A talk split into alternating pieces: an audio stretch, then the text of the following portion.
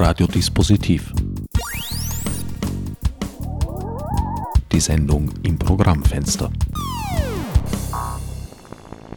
Willkommen bei Radiodispositiv. An den Mikrofonen begrüßen euch diesmal mein Sendungsgast Simon Kontas und der unerlässliche Herbert Gnauer. Herr Kontas, Sie sind dreisprachig aufgewachsen. Finnisch, Serbisch, Deutsch. Entschieden haben Sie sich dann für das Deutsche offensichtlich. Das ist auch die Sprache, in der Sie Ihre Gedichte, Ihre Romane, Novellen, Essays etc. schreiben. Wie kam das? Ja, das stimmt, dreisprachig aufgewachsen. Ich habe jetzt ein bisschen schmunzeln müssen bei der Aussage entschied. da war ich noch so klein. Das haben meine Eltern bzw. die Mutter dann auch entschlossen, als wir nach Österreich kamen, als ich ein vierjähriges Kind war und sie dann gemerkt hatte, so viele Sprachen auf einmal sind wahrscheinlich für ein Kind sehr gehirnverwirrend und sie dann, sie als serbische Staatsbürgerin und fließend Serbisch sprechende dann aufgehört hat, mit mir in ihrer Muttersprache zu sprechen, damit ich dann mich auch sozialisieren kann in diesem Umfeld und deshalb das Deutsche. Und das ist dann auch die Sprache, in der ich schreibe und denke, sozusagen. Und träume, nehme ich an. Ja, wenn ich im Traum mal was sage oder gesagt bekomme, ist es, glaube ich, Deutsch, ja. Im Endeffekt beherrschen Sie aber dennoch alle drei Sprachen heute. Also Finnisch fließend, weil ich äh, auch mit Finnen in meinem jetzigen Leben zu tun habe und auch hatte. Serbisch eigentlich kaum. Das äh, nur, mm, wie sagt man, passiv. Also ich verstehe sehr viel, aber ich müsste mich schon äh, mehr anstrengen und üben, damit ich dann auch ein bisschen reinkomme. Und von Ihren Deutschkenntnissen können wir uns ja in der nächsten Sendestunde ein Bild machen. Hoffentlich, ja. Sehr stark in Ihren Texten zu merken ist Ihr soziales Engagement. Sie haben in den Diensten der finnischen evangelischen Kirche gearbeitet als Seelsorger. Sie haben als Lehrer gearbeitet.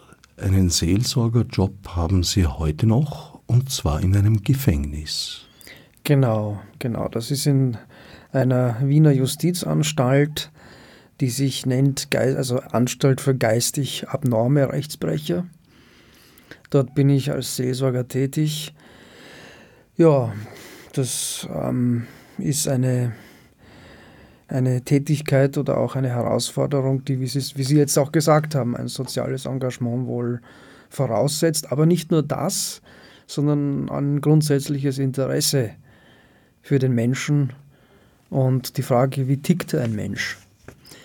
Wie kommt es dazu, dass ein Mensch in einem mehr oder weniger normalen Leben dann so endet, dass er hinter Gittern sitzt?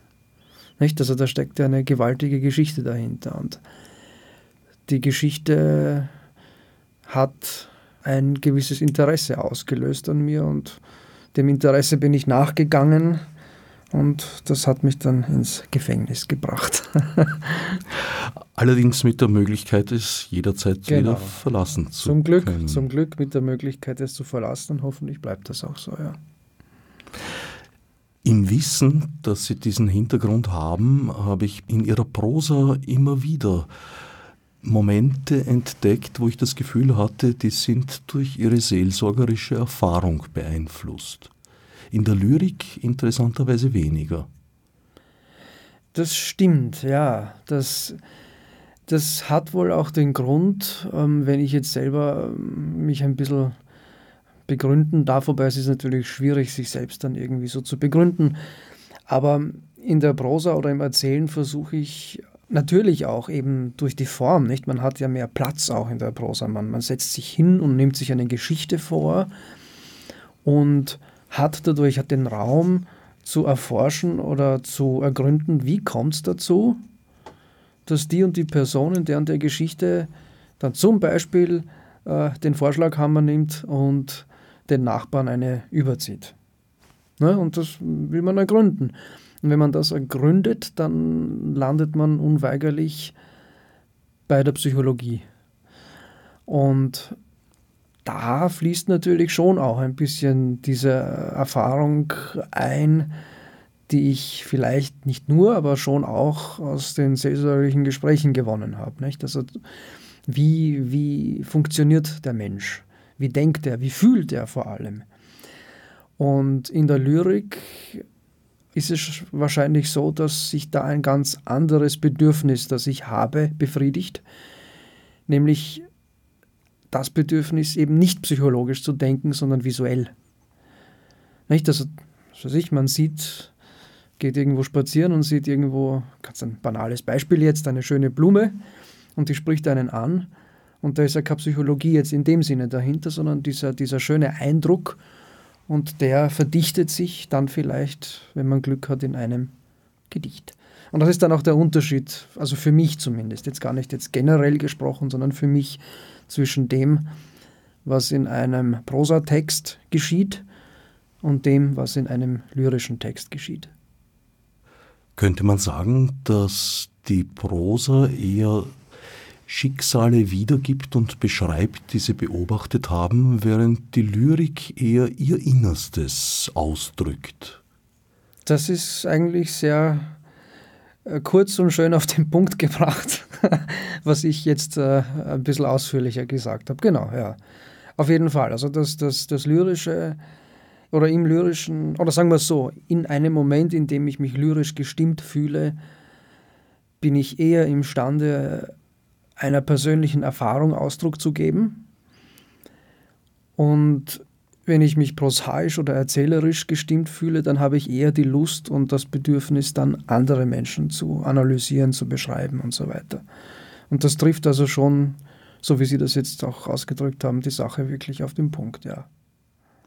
Wobei die Analyse im Text, in meinem Erleben zumindest, jetzt gar nicht so vorkommt, beziehungsweise zumindest nicht im Mittelpunkt steht. Vielleicht äh, vor dem Schreiben, aber im Schreiben analysieren Sie eigentlich nicht, da erzählen Sie. Ja, also wenn das sozusagen der Eindruck ist, den Sie haben, dann bin ich eigentlich ganz zufrieden. Weil es muss ja schon auch einen Unterschied geben zwischen einem äh, Sachbuch für Psychologiestudenten, das sie dann aufschlagen, wo sie ein Fallbeispiel äh, analysiert, herunteranalysiert bekommen. Ne? Auf der einen Seite und auf der anderen Seite zu, zu einem literarischen Text, in dem eine Figur vorkommt, die aber immer mehr ist als ein Fallbeispiel.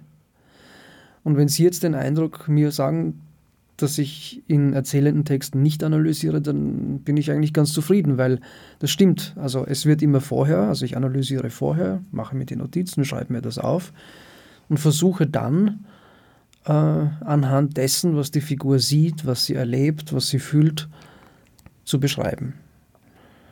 Und natürlich, ein literarischer Text sollte auch, denke ich zumindest, vielleicht sehen das andere anders, verzichten auf zu abstrakte Beschreibungen, die dann, wie gesagt, eher in ein Psychologiefachbuch gehören.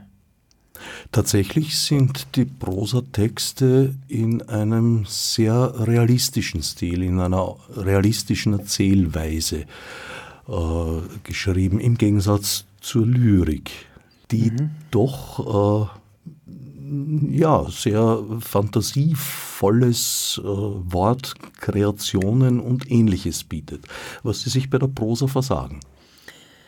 Ja, und das, das kann man so natürlich stehen lassen, aber das kann man natürlich auch als Manko sehen. Und manchmal sehe ich das persönlich auch als Manko. Und dann denke ich mir, naja, vielleicht sollte ich manchmal in, in erzählerischen Werken auch mal den Mut haben, ein bisschen lyrischer zu sein.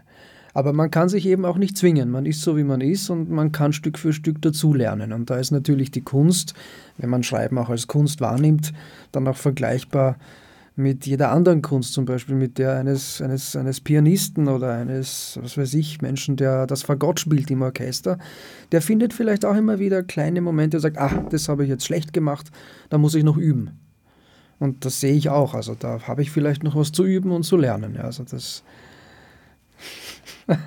die Prosa auch ein bisschen lyrischer zu machen. Ja? Kann sein.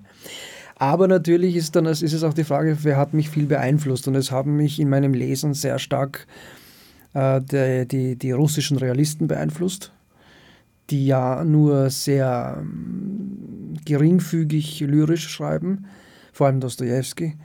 Und einer, der mich sehr stark beeinflusst hat, der auch sehr, sehr analytisch schreibt, auch sehr unlyrisch, ist der Alberto Moravia. Ähm, ich bin mittlerweile ein bisschen weggekommen von Moravia, weil der mir fast ein bisschen zu kalt und zu analytisch ist. Aber ähm, die haben mich halt stark auch in der Art, wie ich Prosa gerne habe, beeinflusst.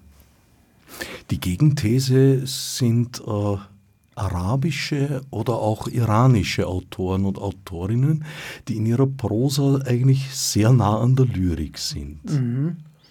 Ja, aber das liegt wahrscheinlich auch daran, dass im, im Nahen Osten oder im Iran, soweit ich das weiß, die Lyrik überhaupt, glaube ich, auch höher geschätzt wird als die Prosa. Also Fuad Rifka kommt mir da zum Beispiel in den Sinn als Lyriker. Also da hat das ja sicher auch mit der Kultur zu tun, ähm, die ja sehr äh, stark auch fußt auf dem ganzen Koran und auf der Rezitationskunst und so weiter. Ne? Also vielleicht kommt das daher, dass die dann einfach eine, eine größere Wertschätzung oder ein empfindlicheres Organ haben für die Lyrik und das dann auch besser übertragen können in die Prosa. Und wir im Westen sind vielleicht ein bisschen zu analytisch gestrickt. Kann sein.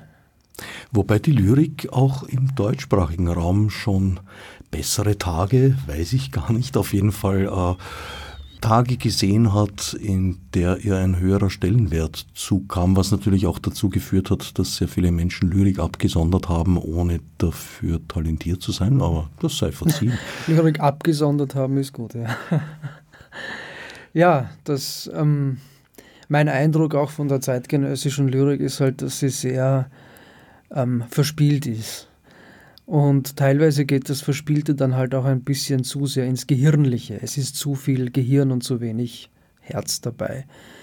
Und wenn man es wirklich, wenn man die ganz großen Lyriker auch der Weltgeschichte anschaut, also mir fällt jetzt zum Beispiel der Robert Frost ein, der Amerikaner, dessen Lyrik ist ja sehr erzählerisch. Und ich habe das Gefühl, das ist etwas, was in der zeitgenössischen deutschen Lyrik überhaupt nicht vorkommt. Also die hat eher einen Drang zum Sprachspielerischen, zum äh, Kryptischen, ein bisschen zum Hermetischen, was ja in Maßen ganz nett ist, aber es wird dann doch übertrieben. Also wenn ich einen Text vor mir habe, der so schwer zu entschlüsseln ist, dann verliere ich halt auch die Nerven. Das kann es ja nicht sein. Ne? Na gut, das gab es bei älteren Autoren und Autorinnen ja auch schon. Ja, ja, das stimmt, das stimmt, ja. Nur, ja, es ist halt immer die Frage, was, was will man erreichen und vor allem, wen will, will man erreichen. Und mein Anspruch an mich selber, aber auch an, die, an den, der mir zuhört oder an die, die mir zuhört, ist, ich hätte gerne, dass ich verstanden werde, und ich würde gerne einen Bedeutungsraum schaffen. Das heißt, wenn ich etwas sage, es so sagen, dass mein Gegenüber es auch versteht. Und soweit ich weiß, gab es auch in der deutschen Literaturgeschichte irgendwann, das war ja auch, glaube ich, in den 60er, 70er Jahren irgendwann, die Diskussion zwischen den Hermetikern, also zwischen denen, die irgendwie unverständlich schreiben auf der einen Seite und denen, die versucht haben, auch sich verständlich lyrisch auszudrücken. Und da hätte ich halt meine Stimme den denen gegeben, die versuchen, sich verständlich auszudrücken. Ja, wobei das natürlich sehr oft im Auge und Ohr des Betrachters, der Betrachterin liegt, was verständlich ist und was ankommt. Genau, das stimmt natürlich auch, ja. Und das ist ja eben die Geschmacksfrage auch, über die man halt dann nicht streiten kann. Ne? Um es mit Egon Friedel auszudrücken, um die Seiten zum Klingen und Schwingen zu bringen, muss man sie einfach schon haben. Genau, und das, das, das gebe ich dann auch zu und vielleicht habe ich dann einfach diese hermetischen Seiten nicht so in mir und dann ist es halt so. Dann, deswegen verurteile ich es auch nicht. Das ist dann auch so eine Art von, gut, es sagt mir nichts, passt, fertig. Wie ist Ihre Arbeitsweise, wenn Ihnen eine Idee kommt, wenn Sie eine Beobachtung machen, wo Sie das Gefühl haben, ah, das ließe sich vielleicht verarbeiten, dann wissen Sie, wird das jetzt was Lyrisches eher oder eher in Richtung Prosa ein Gedanke sein? Ähm, also ich habe eine Mappe mit Notizen. Und die ist gefüllt mit allen möglichen stichwortartigen Notizen, die ich immer wieder durchschaue. Durchschaue und durchschaue? Durch, ob ich sie durchschaue, dann weiß ich nicht, aber jedenfalls durchschaue. und versuche dann die Notizen zuzuordnen, so wie Sie das jetzt gesagt haben, aha, das könnte ein Gedicht werden, gut, dann schreibe ich das noch dahin in die, in die Gedichtabteilung und ah, das, da machen wir eine Geschichte draus, das kommt dann in die Prosa-Abteilung. Also ich, ich ähm, arbeite eigentlich mit Notizen, lasse die eine Zeit lang liegen und dann mache ich was draus. Ähm, der Tschechow fällt mir jetzt gerade ein, hat das ähnlich gemacht. Er hat das seine Notizenbuchhaltung genannt. Nicht? Also das ist fast wirklich so eine Art Buchhaltung. Also ich habe so eine Mappe, da schreibe ich das rein und dann schaue ich, was man daraus machen kann. Und manche Notizen eignen sich dann wirklich nur, weil sie kleine Beobachtungen darstellen für ein Gedicht oder sie sind eine Erinnerung, dann wird es vielleicht auch nur ein Gedicht oder, sie, oder ich spüre, da, da könnte mehr dahinter sein, da kann man mehr daraus machen, es ist was Größeres. Und dann versuche ich daraus eine Geschichte zu gestalten. Gibt es da auch Grenzgänger, die dann einen Genrewechsel vollziehen? Das gibt es auch, ja. Also ich habe schon ein paar Mal, neulich sogar erst, ein, äh, einige Gedichte, alte, durchgeschaut und ähm, aus diesen Gedichten tatsächlich dann Erzählungen gemacht. Also das, das waren dann Grenzgänger, ja, ja. Also in der, Nach in der Nachbearbeitung quasi. Ja, sozusagen, ja. Das mhm. Gedicht war sozusagen die Vorstufe und dann ist ein Prosatext raus geworden. Dann ist was Längeres daraus geworden, weil offenbar sich äh, dann ein bisschen mehr ähm, Inhalt oder ein bisschen mehr Handlung äh, angeboten hat für diese Notiz, genau. Die zum Ausdruck zu bringen war. So ist es. Sehr oft sind es die sogenannten kleinen Dinge, die in Summe dann das Leben ausmachen und für die Betroffenen oft gar nicht so klein sind, sondern erhebliche Einschnitte in ihr Leben darstellen können, die den Kern ihres Werkes, ihrer Geschichten, aber auch ihrer Gedichte bilden, wobei das bei den Gedichten sehr oft eher eben, wie schon gesagt, äh, das eigene Erleben, Empfinden ist während in der Prosa sehr oft aus einer dritten Position sozusagen beobachtet mhm. und geschrieben wird. Und da sind sie ungeheuer liebevoll mit den Details im Umgang. Ja, weil ich denke mir, dass Details ähm, auch eine Atmosphäre machen.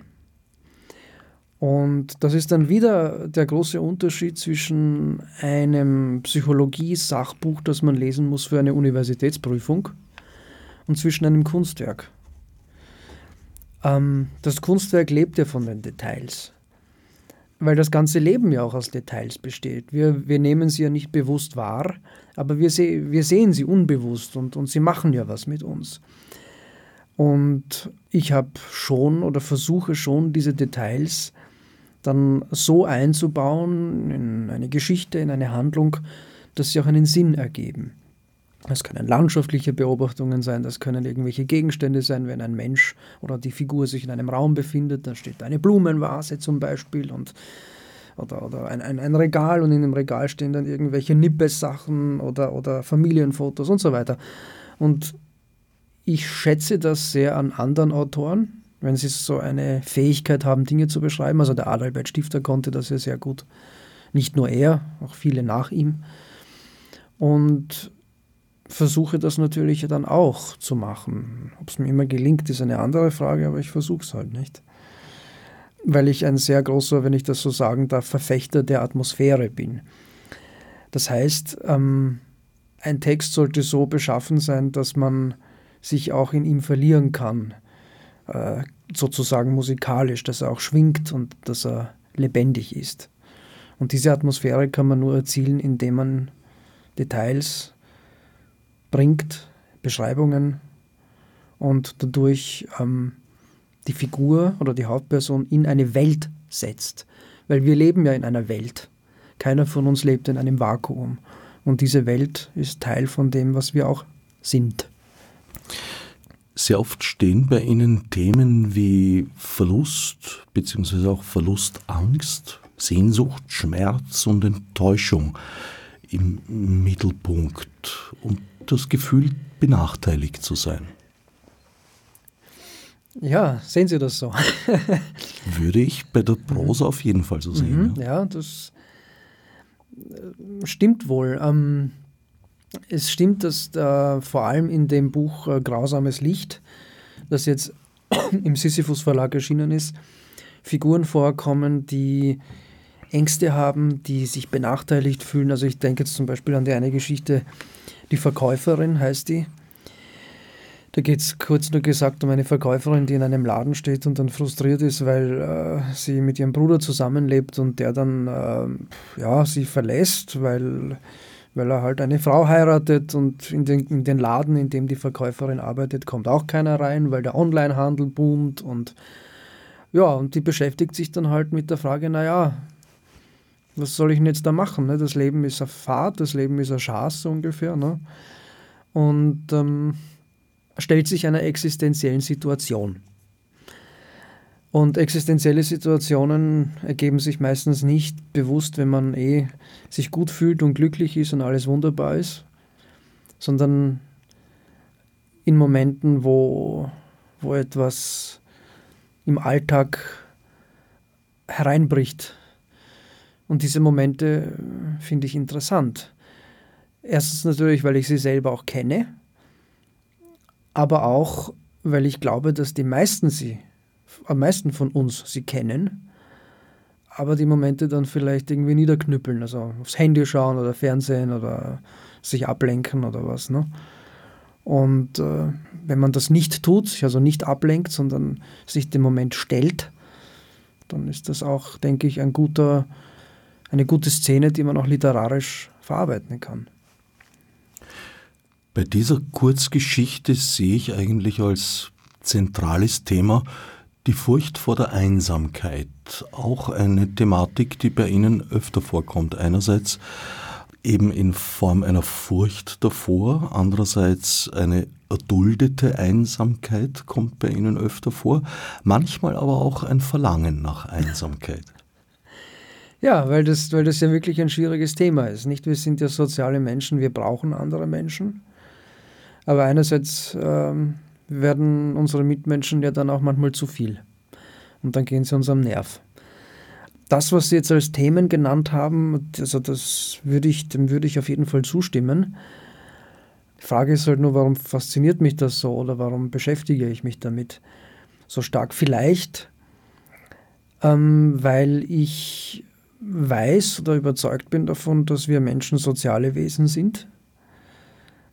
Und vielleicht, weil ich auch sehe, beobachte, wahrnehme, wie halt auch wir in einer Gesellschaft leben, wo dieses Soziale nicht immer adäquat befriedigt wird. Ähm, Menschen müssen in Situationen sich äh, bewegen, in denen sie isoliert werden. Menschen werden dazu gezwungen, ähm, ihr, ja, ihr Leben irgendwie einzuschränken, sich abzukapseln. Viele machen das natürlich auch bewusst und, und, und willentlich, aber ich glaube, dass da in dem mir fällt jetzt zum Beispiel auch ein, ähm, in Großbritannien, wenn das jetzt nicht ganz falsch ist, gibt es ja sogar mittlerweile ein eigenes äh, Ministerium für Einsamkeit oder sowas äh, Ministry of Loneliness oder so. Klingt ein wenig nach Monty Python. Klingt, klingt nach Monty Python oder Harry Potter oder sonst was. Aber das ist wirklich wahr. Also es gibt da eine, eine Stelle, die sich wirklich an, an höchster Stelle mit dem, mit dem Problem befasst. Und dass das in Großbritannien ist, das wundert mich jetzt keineswegs, weil das war ja auch eins der ersten Länder, die ja sehr äh, auf, auf Effizienz und Leistung äh, hin ausgerichtet worden sind und wo das einzelne Individuum zugunsten der äh, Technifizierung und Industrialisierung auch vergessen wurde. Und das wird sich wohl auch bis heute ausgewirkt haben. Also der Sozialstaat in Großbritannien ist ja jetzt nicht gerade der prickelndste.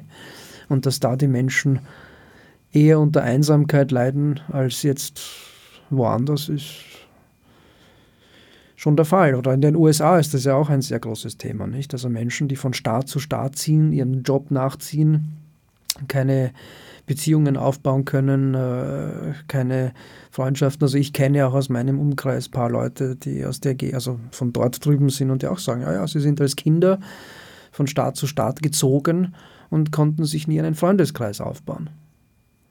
Ja, und das ist schon was Schlimmes, auch vor allem in der Kindheit, ne, wenn man das nicht hat. Die moderne Form von Wanderarbeit. Ja, Wanderarbeit oder auch die Verpflichtung zur Leistung und dass man einfach sagt, gut, passt, da, hier hast du keinen Job, aber da geh dorthin, dann mach das halt dort. Ne? Und das ist halt auch nicht so leicht. Die finnische Kirche ist, wenn ich nicht irre, eine kalvinistische. Lutherische. Lutherische, Entschuldigung. Aber, aber, aber das ist nicht, eigentlich nicht falsch in dem Sinn, weil sie ist schon sehr kalvinistisch angehaucht. Also dieses das Leistungsdenken und das Ganze, das, das hat auch ein sehr starkes Element. Ja, also in Skandinavien überhaupt, also nicht nur in Finnland. Ich habe das jetzt eben extrapoliert, mhm. muss ich zugeben, obwohl ich weiß, dass Finnland eben kein skandinavischer, sondern ein nordischer Staat ist. Gut, dann habe ich was dazugelernt. Ich habe nämlich gedacht, das ist ein skandinavischer. Nein, dagegen hat man sich in Finnland sehr stark verwehrt. Was auch einzusehen ist, allein sprachlich ja, es ist wird wohl so sein. Ja. Eine andere Welt. Und auch in, in seiner Geschichte. Aber auf das, was ich herauskommen wollte, fälschlich eigentlich die Frage, äh, der Calvinismus ist ja auch eine Religion, in der das Leistungsstreben und der Leistungsgedanke eine, eine große Rolle spielt. Da gibt es ja diesen Grundsatz im Prinzip, vereinfacht gesagt, wenn du ein reicher Mensch bist, bist du auch ein guter Mensch, weil das sozusagen schon äh, ein Vorgeschmack Gottes auf dein Himmelreich ist. Ein seltsamer Gedanke. Ja, eigentlich ein perverser Gedanke. Also es gibt, fällt mir jetzt dazu ein, ich habe mich recht viel mit ihm beschäftigt, von Erich Fromm, ein Buch, das heißt Die Furcht vor der Freiheit. Und da analysiert er diesen ganzen Calvinismus, auch eben genau das, was Sie jetzt gesagt haben, auf eigentlich seine komplette Perversion hin. Und da kommt er zu dem Schluss, also ich, wörtlich kann ich das jetzt nicht, aber äh, so ungefähr auf den Schluss, dass Menschen, die eigentlich in diesem permanenten Leistungsdenken drinnen sind, eigentlich in einer Art seelischen Beschleunigung sich befinden. Und eigentlich es ihnen gar nicht darum geht, etwas Bestimmtes zu machen, sondern irgendetwas zu machen. Einfach nur um permanent beschäftigt zu sein, um dann eigentlich durch dieses permanente Beschäftigtsein vor sich selber zu flüchten. Und jemand, der ständig so vor sich selber flüchtet, durch dieses permanente Beschäftigtsein, da muss man sich halt fragen, vor was, vor was flieht er denn? Ne? Und wenn man diese, diese permanente äh, Beschäftigung und den Zwang dazu zu einer Religion macht, so wie Sie das jetzt gesagt haben, wie das ja wirklich der Fall ist auch im Calvinismus, dann ist es gefährlich. Und also ich bin ja jetzt kein Wirtschafts- oder, oder Religionswirtschaftsexperte, aber ich das, was in den USA auch äh, zum Beispiel gang und gäbe ist oder auch dem Glauben sozusagen dort entspricht, ist ja auch nichts anderes als Calvinismus. Wo würden Sie in der finnisch-lutherischen Kirche die Einschläge aus dem Calvinismus, die Sie vorher genannt haben, sehen? Naja, ich, da würde ich jetzt schon sagen, dass die Finnen halt schon in Skandinavien im, im Gesamten recht ähnlich sind. Einfach, dass, dass das einfach ein sehr, ähm, die sind sehr leistungswillig, sehr leistungsstark, sehr fleißig und äh, zielbewusst und ähm, stellen das sozusagen auch als Ideal in den Vordergrund. Und äh, das kombiniert halt überhaupt mit der lutherischen Religion, scheint mir doch ein Indiz dafür zu sein, dass auch in dem Land ähm, der Calvinismus Einzug gehalten hat, schon vor vielen hunderten Jahren. Kommen tut sie aber auch natürlich aus Deutschland. Also die, die ganze skandinavische Mentalität und Religiosität, die kommt ja auch, oder ist sehr stark geprägt auch von den deutschen Pietisten oder den deutschen Freikirchlern und so weiter, die auch so eine Art äh, Leistungsdenken in den Vordergrund stellen. Also du musst Gott selbst erkennen und du musst das selbst machen und Gott eröffnet sich nur dir und wenn er sich dir eröffnet hat, dann, dann und so weiter. Ne?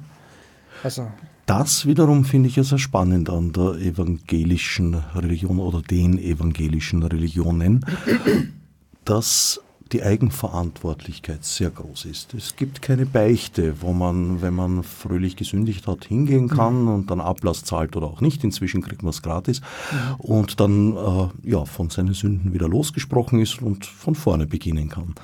Das ja, gibt es nicht. Das, das stimmt, ja. Also Luther hat ja Freiheit und Verantwortung in den, in den Mittelpunkt gestellt und das ist ja auch was sehr Schönes, Freiheit und Verantwortung.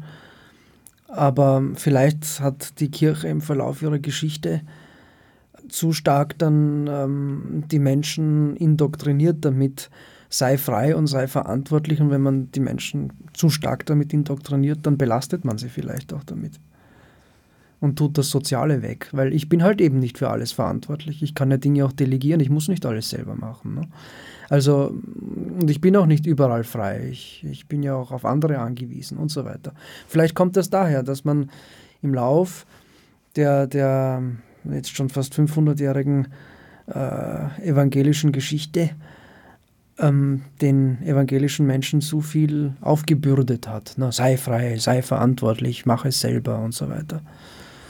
Und das hat dann auch zu diesem inneren Stau geführt, Triebstau, wie Freud dann sagen würde. Wobei auf der anderen Seite sehe ich die Selbstverantwortlichkeit ganz, ganz wichtig und mhm. einfach eine tiefe Wahrheit. Wir sind für unser Handeln verantwortlich genau. und sollten uns nicht auf andere ausreden. Genau, das, das sehe ich an sich auch so. Nur mm, muss man wahrscheinlich auch reif genug sein, um es auszuhalten. Ne? Und wenn man dann schon kleinen Kindern irgendwie rein indoktriniert, du bist frei und verantwortlich und das kann vielleicht auch belastend sein. Ne? Ja, man sollte das Werkzeug vermittelt bekommen, damit umzugehen. Genau, ja. Mhm. Um nochmal auf die Einsamkeit zurückzukommen, im Katholizismus spielt die Einsamkeit eine sehr große Rolle, vor allem auch die selbstgewählte Einsamkeit im Sinne einer mönchischen Klausur. Wie ist das in der evangelischen Religion? Oder in den Kirchen eigentlich? Also in dem Sinne gibt es ja im Protestantismus äh, keine Möglichkeit, ins Kloster zu gehen. Und das Zölibat oder, oder, oder die von der Kirche verordnete Einsamkeit existiert nicht. Also es ist sozusagen, hat keinen institutionellen Hintergrund und keine institutionelle Geschichte. Ähm, soweit ich weiß zumindest. Also, aber ähm, Natürlich, ähm, Freiheit und Verantwortung kann natürlich auch dazu führen, dass, dass Menschen sich vielleicht damit einsam und verlassen fühlen. Aber das ist dann wieder was anderes. Das ist dann nicht die institutionelle Frage, sondern das die psychische Seite. Und das fehlende Handwerkszeug. Genau. Mhm. Auch in diesem Sinn. Grausames Licht, die titelgebende Erzählung thematisiert einen wunden Punkt aus meiner Sicht. Es erzählt die Geschichte eines, oder die Situation eigentlich, eines Mannes, der sich bewusst ist, dass er pädophile Neigungen hat und jetzt nicht weiß, wo er Hilfe finden kann. Genau, wo er nicht, er weiß nicht, wo er Hilfe finden kann und zum Schluss wird er dann fast ein bisschen psychotisch. Nicht? Also das grausame Licht, also er geht ja dann aus, einer, aus, einer, aus einem Raum hinaus und sieht den schönen Tageshimmel und interpretiert den dann sozusagen als Gottesfinsternis, als Gotteslehre, wenn ich das jetzt richtig im Kopf habe, die eigene Geschichte. Ähm, ja, das ist wohl ein Wunderpunkt, ähm, der natürlich in dem Fall auch äh, inspiriert ist durch das, was ich ähm, ja so höre wöchentlich, aber gar nicht inspiriert durch eine konkrete Geschichte, sondern eigentlich durch meine Überzeugung, dass auch diese Menschen, die solche Neigungen haben, die Sie jetzt auch als Wunderpunkt, auch sicher Wunderpunkt in der Gesellschaft jetzt bezeichnet haben, normale Menschen sind, die halt Sehnsüchte haben, die nicht salonfähig sind. Nicht? Also wenn ich jetzt sozusagen ganz unter Anführungszeichen jetzt normal bin und sage, ja, salopp gesprochen, ich, ich, ich brauche jetzt Befriedigung, ja, dann gehe ich halt ins Puff im schlimmsten Fall, wenn ich niemanden habe. Ne? Und dort, dort kriege ich das und ist die Sache erledigt. Salopp gesprochen. Aber was macht jemand, der wirklich dieselbe starke Sehnsucht hat nach einem Kind? Der kann das nicht einfach äh, in, in der Gesellschaft befriedigen. Und es ist auch gut, dass es äh, nicht möglich ist. Und das möchte ich sozusagen auch vorausschicken. Also die Geschichte ist jetzt keine, keine, keine Gutheißung dieser Neigung oder sonst was, sondern sie ist der Versuch zu verstehen, was in so einem Menschen vor sich geht und dann so einen Menschen auch nicht zu verurteilen, sondern ihm zu helfen. Das ist hm, halt die Frage, ist es mir gelungen, das in der Geschichte darzustellen, weil es geht mir da in erster Linie darum zu versuchen zu zeigen, wie er mit seiner Sehnsucht umgeht. Und er geht halt so damit um, dass er zum Schluss im wahrsten Sinne des Wortes eigentlich durchdreht. Nicht? Also der wohnt in, einem, in einer Wohnung, wo dann ein Kreuz an der Wand, Wand hängt, so ganz altmodisch, so ein bisschen österreichisch, nur das, das, das Kruzifix im, im Schlafzimmer. Und äh, geht dann halt da ins Schlafzimmer rein, wo er lebt und wird dann so narrisch, äh, weil er so ein extremes Moral äh, Dilemma empfindet in der Situation und das Kreuz von der Wand reißt und ruiniert. So nach dem Motto, Gott, oh Gott, ich, ich, ich kann diesen Jesus am Kreuz nicht mehr anschauen, weil da kriege ich noch ein schlechtes Gewissen mit meinen furchtbaren Neigungen. Ne? Und ich glaube halt ähm, zu wissen, dass es vielen Menschen so geht. Und nur weil man gesellschaftlich und medial darüber nicht spricht, oder wenn man davon spricht, es eben nur äh, sehr plump verurteilt, dass die Geschichte dann auch, auch, denke ich, ihren Zweck erfüllt. Hoffe ich zumindest. Bevor er das Kreuz von der Wand reißt, scheitert er allerdings noch mit seinem Versuch, in die Religion zu fliehen. Richtig, ja. Also er, er, er wird ja fast, er erlebt ja fast so einen, so einen psychotischen Zustand, wo er sich dann einbildet, er sei etwas Besseres und Größeres als die anderen und, und äh, ja, steigert sich in so eine Wahnvorstellung hinein. Ja, und, und ich bin ja jetzt der und ich darf das und das Kind hole ich mir jetzt. Und steigert sich da richtig rein, verlässt dann den Raum, geht auf der Straße und kaum ist er in der Wohnung, bricht diese Wahnvorstellung äh, zusammen. Und er ist wieder in seinem alten Ich drinnen und äh, wird zerknirscht und, und kriegt schon schlechtes Gewissen. Und ja, wie Sie sagen, also er steigert sich rein und dann, dann ist aus dass die Umsetzung solcher, ja, wie soll ich sagen, Bedürfnisse, ja, sind es wohl, nicht möglich ist, stimmt ja leider nicht. Äh, sie Bedauerlicherweise ist, ja. ist sie möglich. Mhm.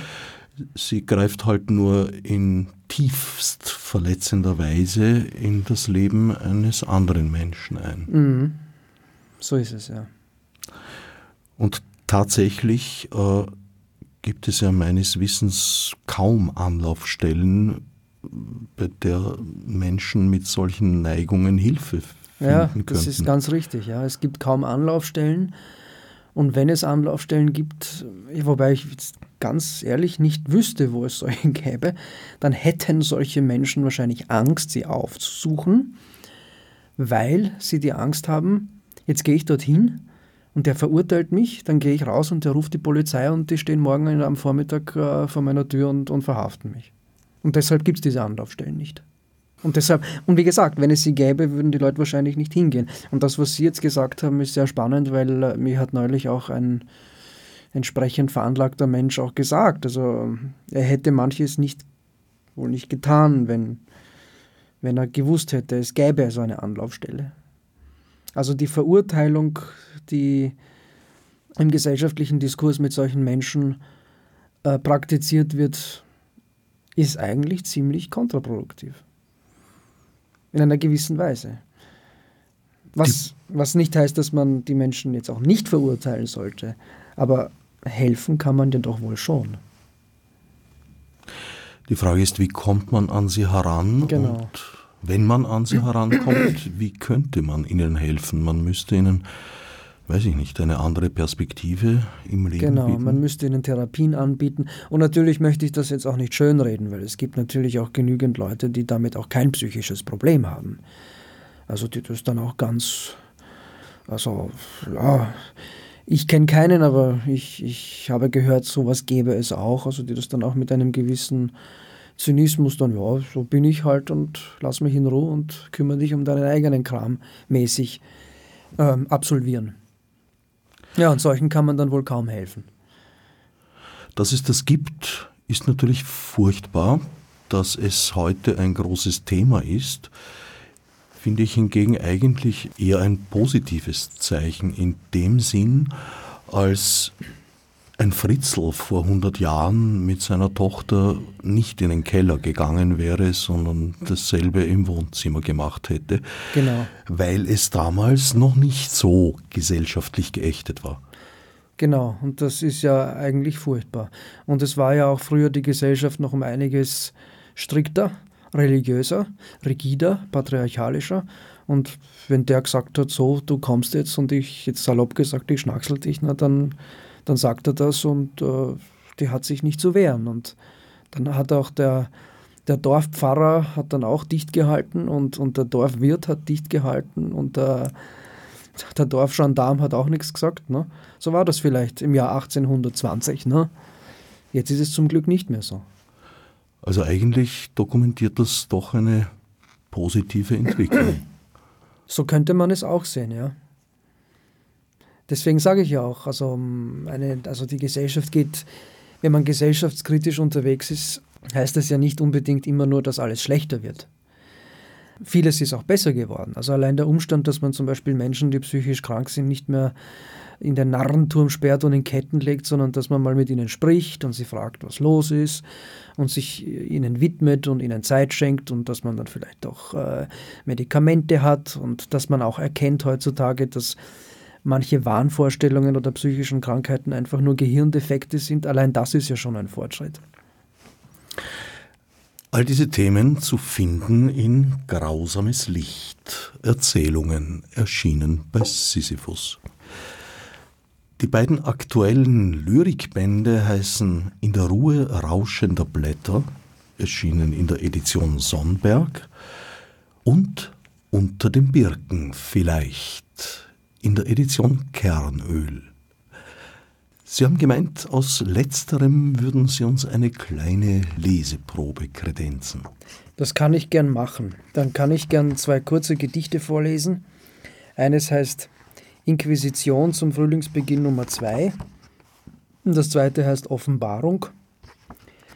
Ja, danke für die Möglichkeit, es vorlesen zu dürfen. also Inquisition zum Frühlingsbeginn Nummer 2. Das sanfte Gleiten eines Frühlingsabends. Ob die Nacht barmherzig wird? Das Geschwätz der Vögel im blauen Zwielicht, Wolken, die fliegen weg aus der Stadt, wie Menschen, die nach einem langen Arbeitstag heimfahren.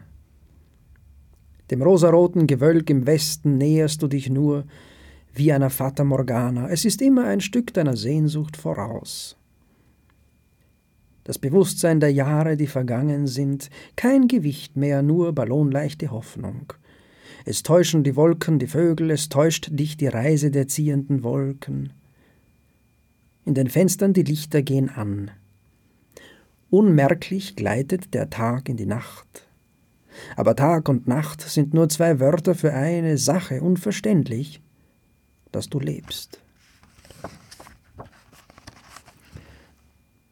Und Offenbarung. Auf der anderen Straßenseite Schneematsch hier und Schneematsch dort geht eine ältere Dame elegant unbeirrt von Schnee und Wind in einem gelben Wollmantel, in einem dottergelben Wollmantel, mit dicken gelben Ärmeln, eine Art Muff. Und da sehe ich die Kaffeeterrasse im Sommer, am Teich im stillen Park, ich sehe die Trauerweide auf dem Inselchen, und ich sehe die schläfrige Mittagssonne im heißen Monat Juli und höre das Besteck leise klirren. Aber die ältere Dame, elegant in ihrem gelben Wollmantel, weiß nichts davon, überquert rüstig die Straße, während der schmelzende Schnee von den Autorädern spritzt.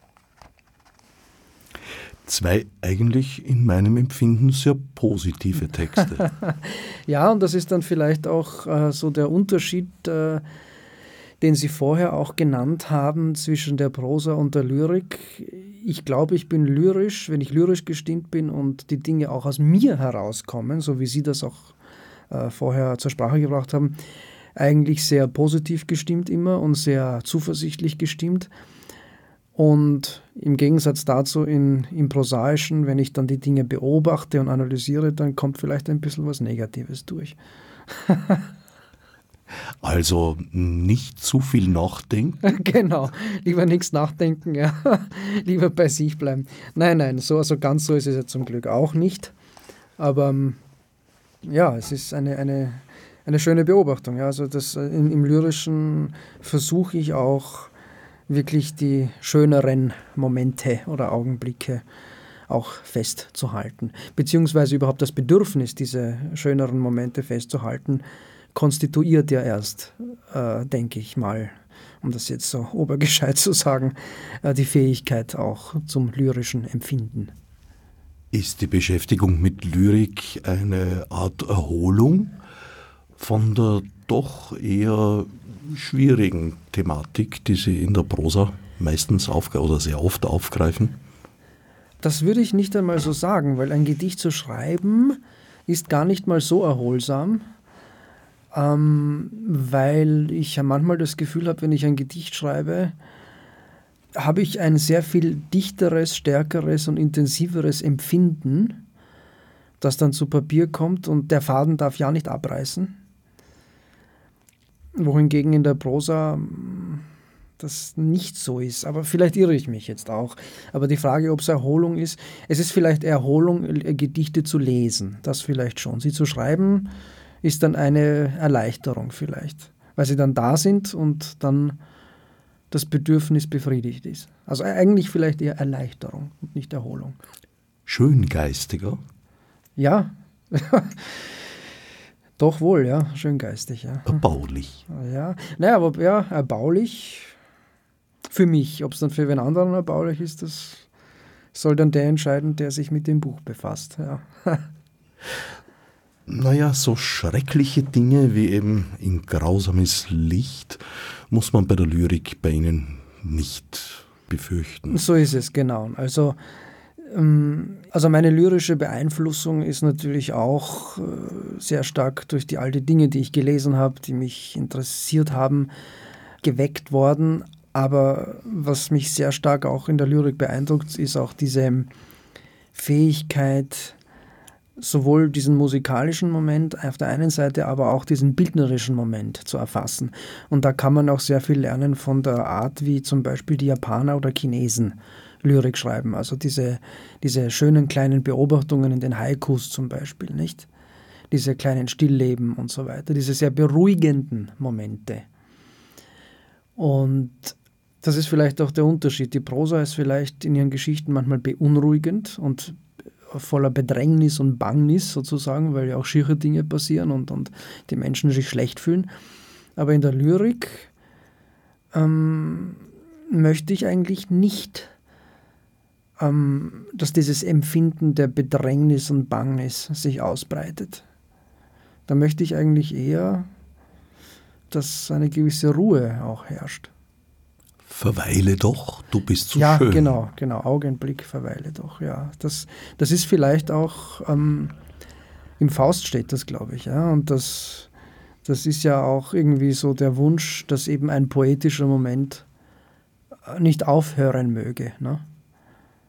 Und das drückt sich halt in, in Gedichten dann aus. Mit diesem Satz liefert Faust sich ja eigentlich dem Mephisto aus. Es kommt dann anders durch die Fürsprache des Gretchens. Das sagen Sie jetzt. Ich habe Faust vor fünf Jahren das letzte Mal gelesen. Ich weiß nicht genau, was für eine Szene das ist, aber ich glaube es Ihnen, ja. Na, der Pakt lautet doch, werde ich zum Augenblicke sagen, verweile doch, du bist so schön, mhm, mhm, dass er ihm dann verfallen ist. Und genau das tritt dann ein. Aber naja, wie das halt so ist bei christlich motivierten Geschichten, da gibt es oft dann noch eine reine Frau meistens im Hintergrund, durch deren Fürsprache das Schicksal dann doch gewendet wird zum Guten. Zum Glück. Können wir erleichtert sein. Eine Geschichte, die mich auch sehr beeindruckt hat, ist im finsteren Tal, wo es auch um Duldsamkeit geht. Kasteiung und Selbstzüchtigung. Sind das nicht eher katholische Themen? ja, es sind katholische Themen. In dieser Geschichte, die Sie jetzt ansprechen, ist es eigentlich fast ein freikirchliches Thema, weil da geht es um eine Frau, die eigentlich so auf der Selbstsuche ist.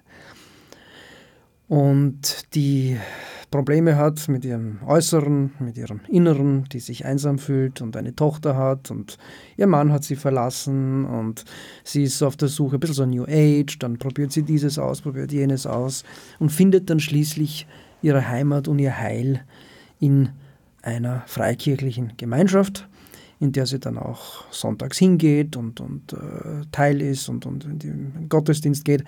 Sie lebt aber in einer Wohngemeinschaft, kehrt dann nach einem schönen Ausflug zurück in die Wohngemeinschaft und wo sie dann von einem Mitbewohner sozusagen zur Schnecke, zur Sau gemacht wird. Und dann ist sie so frustriert, dass sie den Kühlschrank öffnet und sich voll futtert. So ist sozusagen, das ist der Inhalt der Geschichte.